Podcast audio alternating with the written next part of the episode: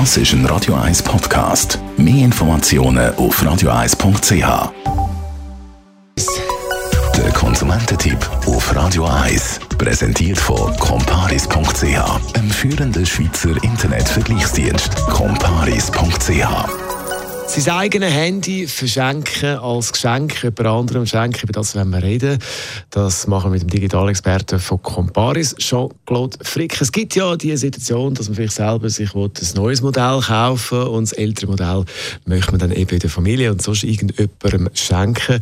Wie tut man das Handy dann am besten vorbereiten als Geschenk? Ja, also daneben, dass man sicher mal putzen und schauen, es möglichst schön aussieht, äh, würde ich mal auf die Suche nach Zubehör gehen. Also das heisst einfach mal schauen, hat man noch eine Verpackung, hat man noch das passende Ladekabel und Ladegerät, dann freut sich das Gegenüber gerade ein bisschen mehr.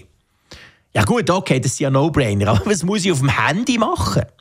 Wichtig ist, dass man das Handy super zurücksetzt. Also sprich, dass man alle Daten auf dem eigenen Handy löscht, damit es das Gegenüber nicht quasi überkommt, wie wenn es neu wäre. Dazu geht mit Einstellungen, da gibt es immer einen Punkt, der heißt zurücksetzen. Das Ganze muss man dann drei oder viermal bestätigen, dass man das auch wirklich machen will, weil dann auch wirklich alle Daten gelöscht sind.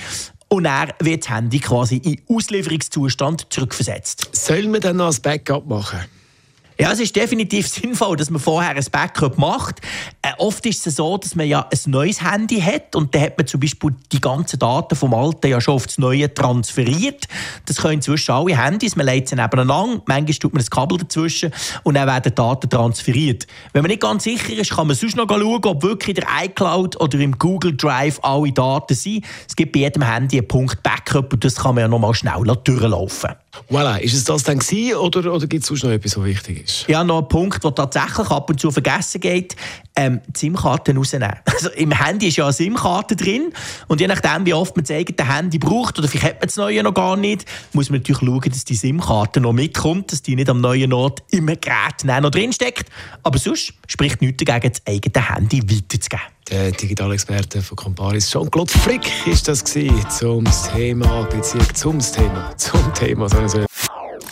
Das ist ein Radio 1 Podcast. Mehr Informationen auf radio1.ch.